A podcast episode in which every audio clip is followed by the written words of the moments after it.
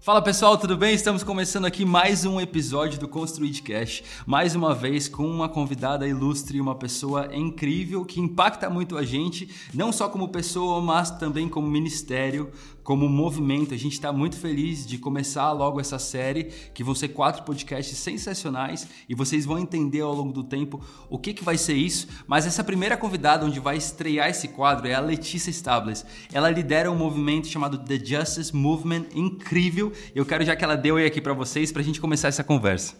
Oi, oi, pessoal. Oi, Bruno. É um prazer para mim estar com vocês aqui. Muito obrigada pelo convite. Vai ser um papo muito bom. Tô super animada. É isso, eu também. Estou muito animado. Sei é, do quanto conteúdo você tem, do quão incrível você é. Então, para gente, como construir de verdade, Letícia, é uma honra. De fato, é uma honra ter você aqui com a gente. Obrigado por aceitar esse convite. Muito obrigado. O prazer é todo meu. Falo em nome uh, pessoalmente, mas também em nome de, todo, de toda a equipe do The Justice Movement. Obrigada. É isso. Bom, vamos começar então já esse episódio aqui, esse podcast perguntando como é que isso tudo começou, tá? The Justice Movement, o que, que é isso? Qual que é o significado de tudo isso? O que, que te levou a criar? Bom, vamos lá.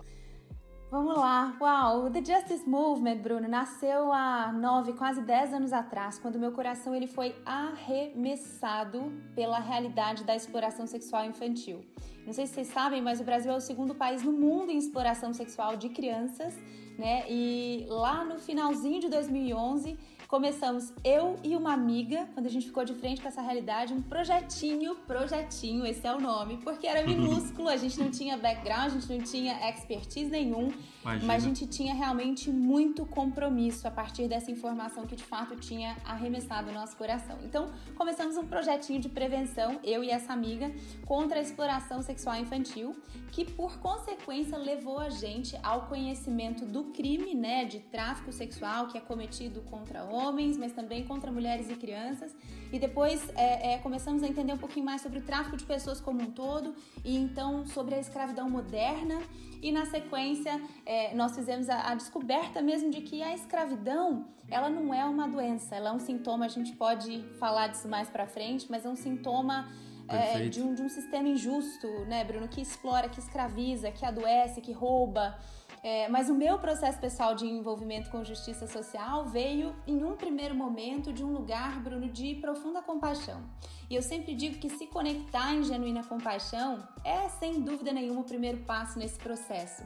Mas só compaixão muitas vezes não é suficiente para trabalhar, principalmente a longo prazo, com justiça social, ou seja, com a falta dela. Principalmente num país de realidade tão complexa, né? Como é o nosso, como é a nossa cidade de São Paulo. Então, a gente precisa estar realmente embaixo de uma comissão. E daí, Bruno, acho que não falta mesmo para nós comissão quando a gente olha para a Bíblia, né, como nosso manual de prática de justiça e de direitos humanos. Então, sabe que é curioso que a Bíblia menciona a palavra justiça 558 vezes. Então, é, ela é do começo ao Uau. fim esse manual prático que garante para a gente não só um monte de mandamento para a prática de justiça, né? Mas também direção, estratégia e mais, profunda alegria e contentamento para a prática disso. Então, a gente já começa aqui esse papo desmistificando, e eu tenho certeza que essa é, é a experiência de vocês enquanto construir, de desmistificando o fato de que trabalhar com justiça social é difícil, é pesado, é amargo a gente realmente pode testemunhar Incrível. mesmo o, o, versículo que diz que bem-aventurado é aquele que tem fome e sede de justiça, porque esse vai ser saciado. A gente tem experimentado isso assim todos os dias, realmente. Yes. Então foi nessa perspectiva, Bruno, que o The Justice Movement nasceu. Hoje nós somos um movimento internacional, nós somos o braço de justiça social do movimento Dunamis e a gente se organiza aqui entre tantas temáticas de justiça social em três principais frentes de ação. Essa é de fato a maneira como nós nos organizamos. Então a gente tem uma frente de ação chamada de 27 Million Brasil, que endereça especificamente a questão do tráfico de pessoas e escravidão moderna. Temos uma segunda frente de ação chamada de Call for Justice, que é um movimento de empoderamento e fomento de networking de jovens profissionais com a temática de justiça social. Uau! E a gente tem Incrível. uma terceira frente de ação que se chama Beleza na Luz, é, que é um projeto de apoio psicológico, social, jurídico e espiritual a comunidades em vulnerabilidade no centro de São Paulo, mais especificamente mulheres em situação de violência física e sexual. Então, esse é o The Justice Movement. Coisinha pequena, né? Olha, quase não tem frente, um projeto bem tranquilo. Mas é que legal, que legal, Letícia. Incrível, incrível poder ouvir tudo isso. E, e sabe que eu fico mais feliz nessa, nessa nessa nossa relação aqui, aquilo que a gente está tratando, é que a gente, exatamente como você falou, a gente não olha o terceiro setor como algo difícil, colocando um peso que às vezes também não existe nele, sabe? É, a gente está olhando e trazendo de fato a roupagem que ele precisa. Porque o terceiro setor nasceu para você amar as pessoas, para você ser feliz naquilo que você faz. Obviamente que tudo que a gente faz é com o nosso coração e para isso a gente precisa ser contente, ser grato e, e, e ter paz em tudo que a gente está fazendo, né? Então, por mais que seja um assunto muito delicado, acho que muito profundo, mas é, não necessariamente a gente tem que levar uma vida é, entre aspas, aspas, tá? Desgraçada porque a gente lidera um movimento desse. Não, pelo contrário, a gente tem que se posicionar realmente com nobreza para que porque foi para isso que a gente nasceu, né? Absolutamente, Bruno. A gente sempre fala que o nosso movimento ele é sempre o seguinte: a gente olha para o lado e se conecta em genuína compaixão. E daí a gente olha para cima, porque é do alto que vem o nosso socorro, perspectiva de Uau, esperança para a é gente continuar trabalhando. Incrível, incrível. Letícia, entrando até um pouquinho nesse assunto sobre tráfico é, de mulheres, de homens, enfim. Uhum. Você que está dentro desse, desse cenário, o porquê que você acha que essas pessoas elas continuam sendo traficadas hoje? Uhum. É, qual que você acha que é o maior fomentador de tudo isso acontecer? Uhum. Excelente pergunta, Bruno. Eu acho que para a gente falar né, do tráfico de pessoas, especialmente, por que, que a gente está falando sobre o tráfico de mulheres, né? Muito legal uhum. a iniciativa de vocês em falar o mês inteiro de conteúdos que dizem respeito ao direito da mulher. Então, parabéns pela iniciativa. A gente fica muito feliz de, de, de contribuir de alguma forma com a produção desse conteúdo. Mas quando a gente fala de tráfico de pessoas, né, ou de escravidão moderna, Bruno, a gente está falando de um crime global, de um crime sem fronteiras, de um crime que envolve mais de 40 milhões de pessoas, de um crime que uh, envolve mais de 150 bilhões de dólares. Então, do ponto de vista de business, é Meu um crime Deus. extremamente lucrativo. Você sabe que ele só perde para o tráfico de armas e para o tráfico de drogas? Então, o terceiro maior crime é do mundo, exatamente. E se você uh, me perguntasse, Lê, como é que você pode é, é, definir de uma forma bem descomplicada para aqueles que estão ouvindo a gente agora essa temática, né? Escravidão moderna, tráfico de pessoas. E a gente sempre fala que de uma maneira muito complicada essa é a exploração de vulnerabilidades humanas. Né? Então, o tráfico de pessoas, de novo, não é um sintoma, é uma doença, então a gente precisa olhar mesmo para a causa base, que é o que fomenta esse crime. Então, respondendo a sua pergunta, quais, qual é o maior fomentador do tráfico de pessoas? As vulnerabilidades são, sem dúvida nenhuma, as principais causas, né? Elas podem ser de ordem econômica, podem ser de ordem social, de ordem emocional, é por isso que ninguém está imune à ocorrência desse crime. Então, quanto mais vulnerável uma determinada pessoa ou uma determinada comunidade é, maior o risco de ela ser explorada né?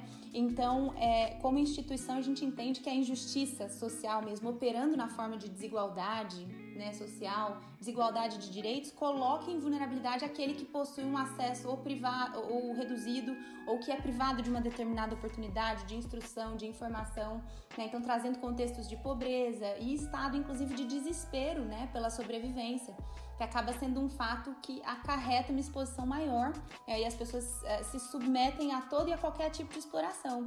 Né? E aí isso aqui insere elas nesse contexto chamado de escravidão moderna e tráfico de pessoas, né? Então... Perfeito. Mas você falando tudo isso, é, desculpa até te cortar, você falando tudo isso me vê à mente. É, você falou que a, a, o maior, a maior chave de todo esse número gigantesco é que a desigualdade, certo? É a pobreza, são, é a falta de oportunidade para algumas classes. Mas essas pessoas que se submetem a viver isso, elas já sabem logo de primeira que é isso ou não? Uau, essa pergunta é absolutamente incrível, Bruno. Pelo seguinte, é, tem um trecho, inclusive, de um livro muito interessante que depois eu posso mandar para vocês a referência. Se chama Mulheres Invisíveis. Então, é uma leitura sobre o tráfico uh, de pessoas, mas especialmente recorte tráfico de mulheres no Brasil e também no contexto internacional.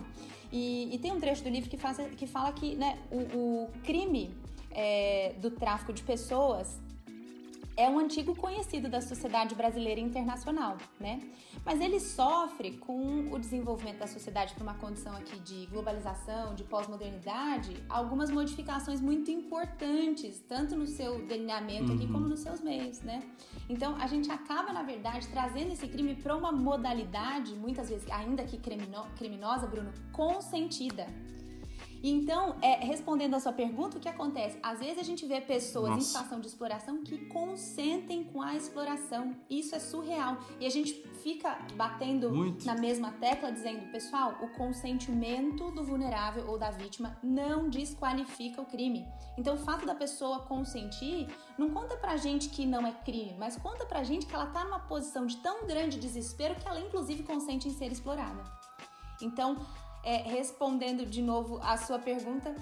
Ou seja, é, é uma degradação do, do ser humano, né? Ela, ela não se vê mais como alguém que tem valor. Por isso ela se submete. Exatamente, exatamente. Agora, existem os casos clássicos, viu, Bruno? De pessoas, por exemplo, que têm os seus passaportes roubados e que são jogados dentro de um container e são levados para contextos internacionais. Por exemplo, eu participei muito de perto de um processo muito feliz e bem sucedido de reabilitação de uma moça, que eu vou chamar ela aqui de, deixa eu pensar, Karina. ela, por exemplo, foi levada num contexto de tráfico sexual internacional, teve retirado dela os passaportes, os documentos, foi colocada num container, abusada sistematicamente explorada. Então, existem esses casos, sem dúvida nenhuma. Mas existem é, muitos contextos que não se parecem com aquilo que a gente vê no filme de terror, sabe? Existem muitos contextos de consentimento. Por exemplo, a menina que sai da cidade do interior, de interior, que foi abusada sexualmente, por exemplo, pelo padrasto a vida inteira e ela vai é, a convite de alguém para dançar numa boate, numa casa noturna, sabendo que vai ter que se prostituir em algumas situações e ela concorda com essa proposta e abraça isso. E isso pode, na verdade, acabar gerando um contexto muito complexo mesmo de escravidão, né? De exploração. Eu lembrei agora de um caso. É... Minha família tem um, tem um casal de amigos e esse casal nosso de amigos tem tinha um casal também de amigos que se casou e foi para Dubai na lua de mel. Chegando em Dubai, eles estavam eles já estavam lá há algum tempo e no meio de um, de um shopping é, eles foram abordados e um cara falou assim para eles: Cara, eu acho melhor vocês já voltarem pro país de vocês. Vai pro hotel, faz as malas e vai direto pro aeroporto, porque tem um cara aqui muito rico que gostou da sua esposa. Então é melhor que vocês fujam daqui logo. E quando eu ouvi isso, para mim foi assustador, mas você falando, eu lembrei desse caso. Bom, eles voltaram pro hotel, chegaram até o, o o quarto deles, o esposo desceu sozinho para fazer o check-out. Foi questão de cinco minutos, Letícia. Ele desceu, fez o check-out, subiu. Quando ele subiu, a esposa não estava mais lá. Ele foi para ele foi para a polícia, ele procurou todas as autoridades, ele não achou a esposa, ele voltou para o Brasil e isso deve fazer uns três anos. E ela nunca mais foi encontrada. Uma coisa assustadora e que assim eu duvidei até da verdade disso. E você falando agora, eu, eu começo realmente a acreditar e que faz sentido, que é verdade isso, né? Que foi exatamente assim. Absolutamente. As, as, histórias são realmente, Bruno, dignas de filme de terror. Tanto que as, as que acontecem no modelo clássico e tradicional que a gente espera, é, quanto as que acontecem realmente de forma é, consentida. Importante é a gente realmente ter o conhecimento de que, de que esse crime acontece acontece muito mais perto do que a gente imagina, não é? Essa também é uma outra questão que acho que a gente vai falar um pouquinho mais para frente, né, de como é que as pessoas podem se relacionar com isso, tá? Mais perto do que a gente imagina, não acontece só lá no Sudão, ou lá no Sudeste Asiático, ou lá no leste da Europa, acontece no Brasil, hoje aqui e agora, né? Infelizmente. Que forte. Bom, enfim, hoje a gente falando aqui, trazendo acho que até sobre a questão desse combate. O que, que a gente pode fazer em relação a todos esses números, a toda essa realidade triste? Como que a gente pode se levantar? Seja eu uma pessoa que não tenho nada a ver ou alguém que quero realmente atuar como você na linha de frente, como que a gente pode combater isso?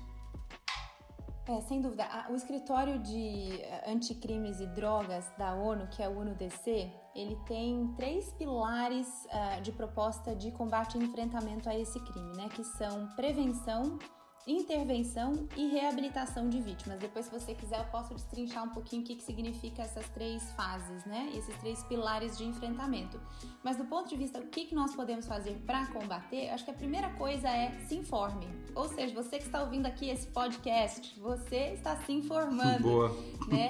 É, no The Justice Movement, yes, é a gente tem alguns treinamentos online a respeito dessa temática. A gente não cobra para esses treinamentos, então são treinamentos uh, free, gratuitos sobre essa temática específica. A gente tem algumas cartilhas que são autorais, a gente tem alguns papers também, projetos de lei, então se informe.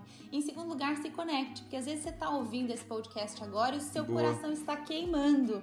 Mas se você não se conecta com ninguém, não fala, não fala disso, né, com alguém e não fomenta essa essa conexão, isso pode acabar morrendo. Então, seja intencional com em certeza. se conectar com alguém que está fazendo alguma coisa dentro dessa temática. Em terceiro lugar, eu diria, Bruno, é a questão da, da divulgação e o compartilhamento dessa informação. Então, pode ser, por exemplo, que hoje quem está ouvindo a gente nunca tinha ouvido falar desse crime antes. Agora que você já sabe, comunicação gera sensibilização social né, e enfrentamento desse crime. Então, através da divulgação, da compartilhação dessa informação, você está sendo um excelente instrumento de efetivação da cidadania. e eu diria Perfeito. que, em quarto lugar, é, denuncie. Né? Por exemplo, nós tivemos um caso uhum. essa semana, Bruno. Não sei se você viu.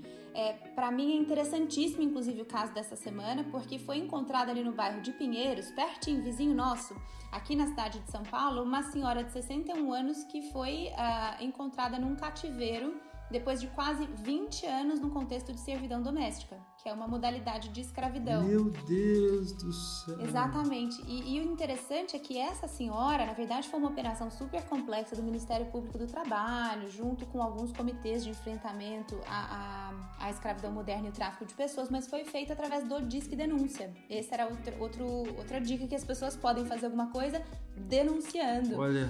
Então, por exemplo, a gente tem o Disque 100, a gente tem o Disque 180, eles são anônimos eles são liderados pelo Ministério dos Direitos Humanos, Família e da Mulher. Então, descagem gratuita, descagem anônima. Então, essa também é uma excelente maneira de ser protagonista. Não deixa passar. Perfeito, perfeito. É, eu tava pensando aqui sobre essa questão das pessoas se conectarem. Você acha que faz sentido, se alguém ouviu até aqui, essa pessoa te procurar, procurar o The Justice Movement falando que quer ajudar, que quer se voluntariar? Absolutamente, Bruno. Eu sempre digo que o The Justice Legal. Movement é um movimento multissetorial. Para ser parte desse movimento, você não precisa ser um expert. Então, vem com a sua disposição. Yes que a gente ama conectar pessoas às causas de justiça social. Muito bom. Letícia, como que hoje está sendo feita essa justiça contra as pessoas que são autuadas por esse crime? Como que está acontecendo isso? Uhum. Muito legal é, essa pergunta, Bruno. É, a gente, na verdade, a gente tem aqui dois, ah, duas uh, possibilidades diferentes. Né? A gente fala muito sobre o, o crime contra cometido por pessoas físicas, que geralmente são partes de, de, de máfias e de gangues, né? E nesse sentido, é claro que é punição para com o crime, então isso precisa ser endereçado mesmo. É um crime e por isso precisa, é claro que a uhum. gente age em completa misericórdia para aquele que é o opressor também. Mas aqui existe uma chamada de justiça que a gente chama retificadora, né? Para punição realmente e, e o endereçamento do crime. É, no contexto global, a gente percebe também, Bruno, por mais incrível que pareça, esse crime sendo praticado por máfias mesmo, né? E por. É, Imagina. Por organizações criminosas, vou colocar dessa forma que acho que fica mais claro. Mas a gente vê tá, também perfeito. muitas violações de direito humano relacionadas ao tráfico de pessoas, ao trabalho escravo, ao trabalho forçado, né? escravidão moderna como um todo, por parte, por exemplo, de empresas. Né? E nesse caso, a, a punição também ela é devida. Então, a gente vê casos e casos, por exemplo, na indústria têxtil, eu imagino que você já deve ter ouvido falar, né, sobre pessoas em situações análogas uhum. à escravidão é, que estão dentro da cadeia produtiva, por exemplo, da indústria têxtil. Por exemplo, é, existem outros mercados também que são meio que foco, por exemplo, a produção de, de chocolate né? Eu não sei se você já ouviu falar sobre isso, a questão do trabalho forçado é, de meninos em alguns países da África para a colheita, por exemplo, de cacau, para a produção de chocolate. Então, é, a gente tem que ter olhar para as organizações criminosas que praticam esse crime, mas também para empresas que têm que ter um compromisso com padrões mínimos né, trabalhistas e de direitos humanos. Então, é, isso é, é, feito né, de uma maneira geral, mas eu penso que enquanto país é, a gente sem dúvida nenhuma, tem muito uh, o que melhorar realmente nas nossas políticas de repressão, sabe, Bruno, contra o crime. Imagine, com certeza. E falando até um pouco sobre país, você, você sabe sobre algum índice dizendo qual que é o maior país hoje nessa questão de tráfico, é, exploração sexual? Tem algum índice dizendo isso? Exploração sexual uh, infantil, nós somos o segundo país do mundo, o que é um absurdo, Nossa, né? Se a gente for pensar, é realmente surreal.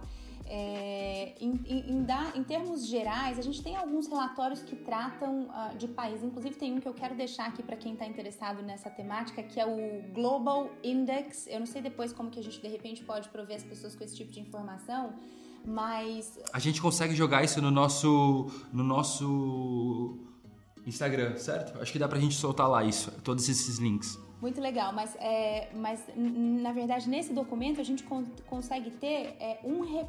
A gente tem na verdade dados que são globais, mas a gente tem também recortes específicos, tanto continentais quanto por países. Por exemplo, tem eu acho que umas 10 páginas de documento só endereçados ao Brasil no que contempla tráfico de pessoas e também trabalho escravo. Então é super interessante, tem um monte de dado interessante, inclusive por região. Porque, por exemplo, o, pai, o Brasil sendo um país continental, né, Bruno? O que a gente percebe, por exemplo, é, acontecendo no, no norte, lá na pontinha de cima, por exemplo, do, do, do Brasil, é muito diferente do que acontece, por exemplo, aqui na nossa tríplice fronteira, que é um super foco, por exemplo, é, de tráfico de meninas para servidão doméstica.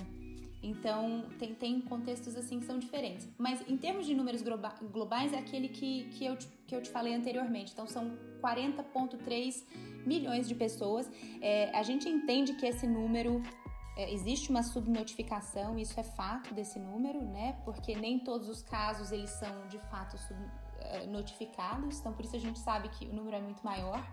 É, então, esse é um dado geral. Agora, desses 40 milhões, Bruno, é, mais de dois terços representa é, mulheres, do ponto de vista. Então, você vê que é um crime predominantemente é, é, feminino ao redor do mundo. Feminino. Tá? Isso também é um dado global, não é só Brasil. Então, mais de dois terços de todas as vítimas de escravidão moderna e tráfico de pessoas são mulheres para finalidades de exploração sexual.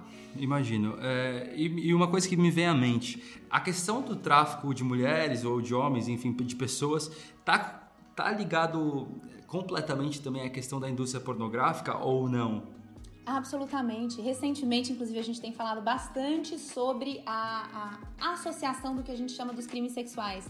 Né? Eu não sei se vocês tiveram a oportunidade de ver essa grande campanha internacional que se chama Trafficking Hub, que é para o shutdown, ou seja, o fechamento do maior site de conteúdo pornográfico do mundo. Esse site, na verdade, tudo começou, o gatilho foi porque algumas crianças vítimas que estavam desaparecidas, que então foram descobertas serem vítimas de tráfico, né, para finalidade sexual, foram encontradas no website. Então, por exemplo, a gente vê conteúdos de, por exemplo, vídeos de meninas de 8 anos sendo estupradas. Então tá absolutamente relacionado. É muito bom que a gente olhe para isso. Existe, sem dúvida nenhuma, uma associação entre esses crimes que a gente entende como os crimes sexuais e a pornografia está intrinsecamente relacionada com, com o tráfico para finalidade sexual, sem dúvida. Uau. Bom, dá até um, um, um, peso, né, ouvir tudo isso, porque é uma coisa tão real e, e muitas vezes, como é um assunto muito profundo, a gente tem até um pouco de receio de se conectar com isso. Mas a gente precisa, a gente precisa se levantar. Absolutamente. Absolutamente. Eu acho que isso que a gente está fazendo é realmente um primeiro passo, né? Gerar informação. A gente tinha falado no, no, no começo, né, que existem três pilares de Sim. enfrentamento. E os pilares de enfrentamento são, em primeiro lugar, a prevenção. Então, gerar realmente educação e informação a respeito das temáticas já foi provado, né, que a prevenção é uma arma muito estratégica de combate. Depois a gente tem o que a gente chama de repressão ao crime. Isso geralmente é feito, por exemplo, no Brasil, as polícias estão envolvidas, o Ministério Público do Trabalho. Nós temos uma atuação, viu, Bruno, enquanto movimento nessa questão da, da, da intervenção, porque nós somos membros de algumas comissões de enfrentamento. Então, Uau, existe, por exemplo, o CONATRAP, que é a Comissão Nacional de Enfrentamento ao Tráfico de Pessoas, que é liderado pelo Ministério da Justiça é, e Segurança Pública. A gente é parte dessa comissão.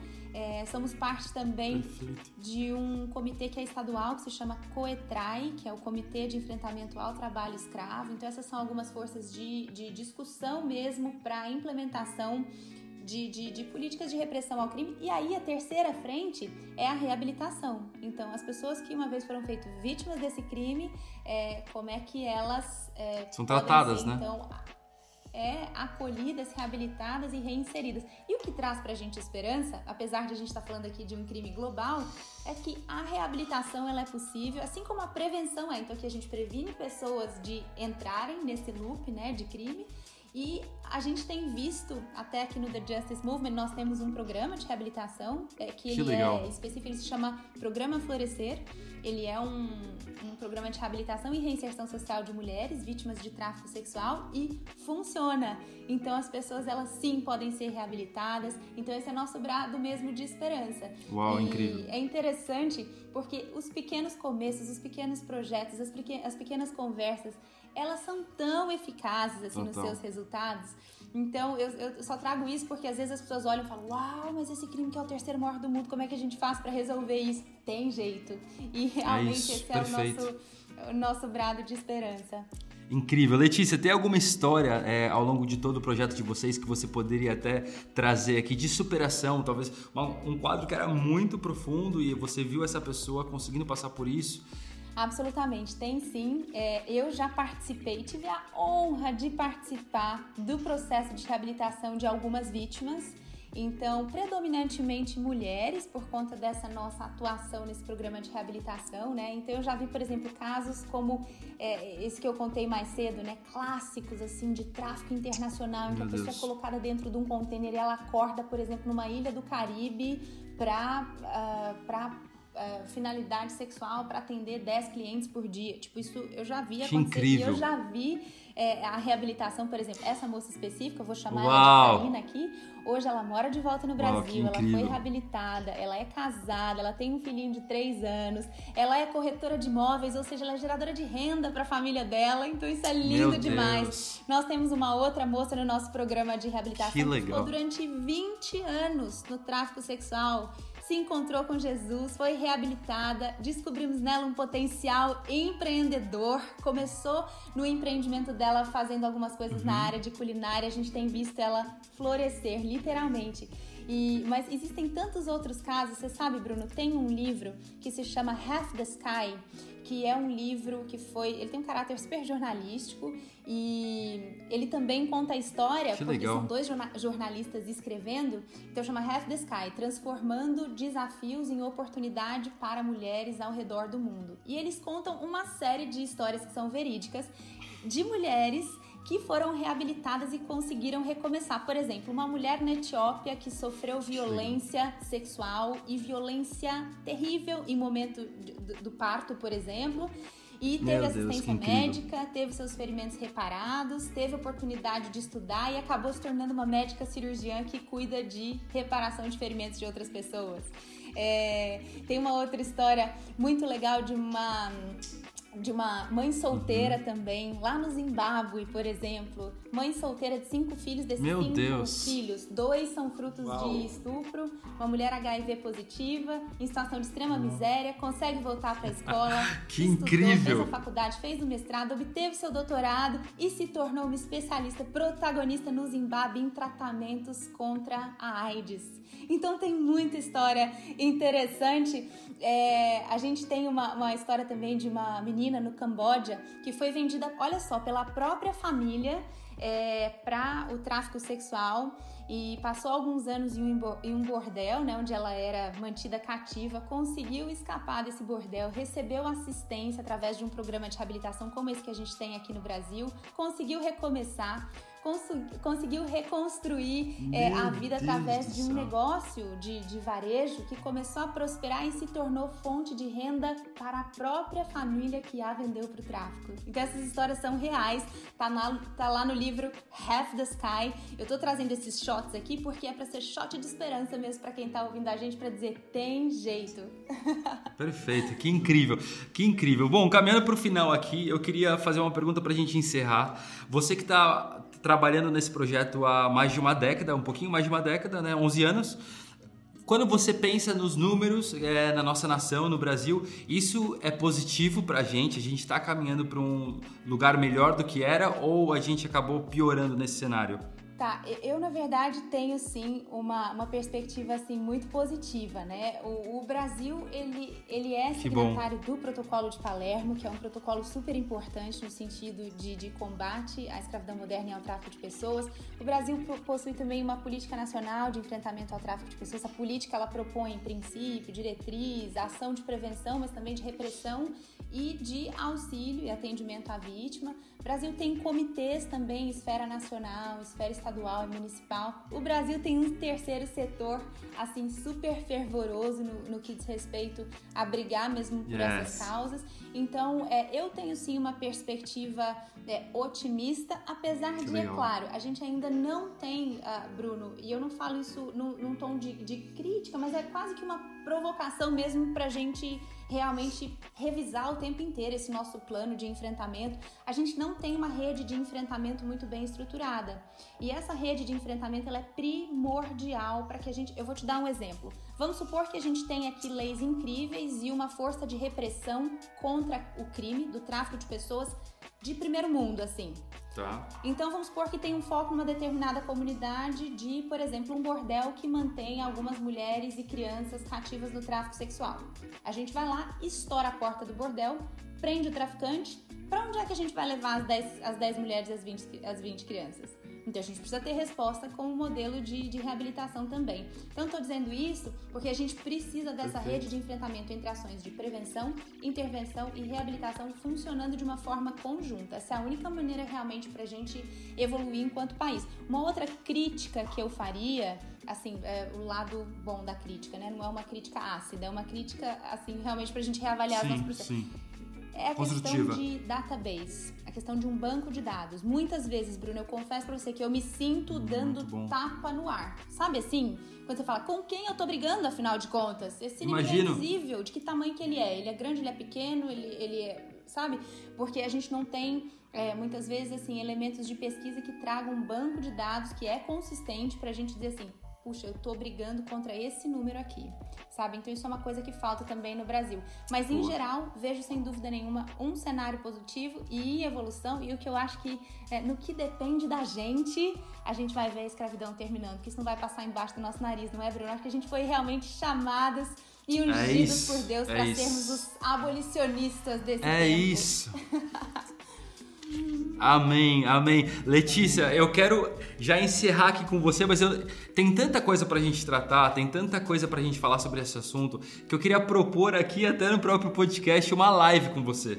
Vamos sair daqui desse, desse episódio, vamos pensar em uma live claro juntos? Claro que sim, um prazer.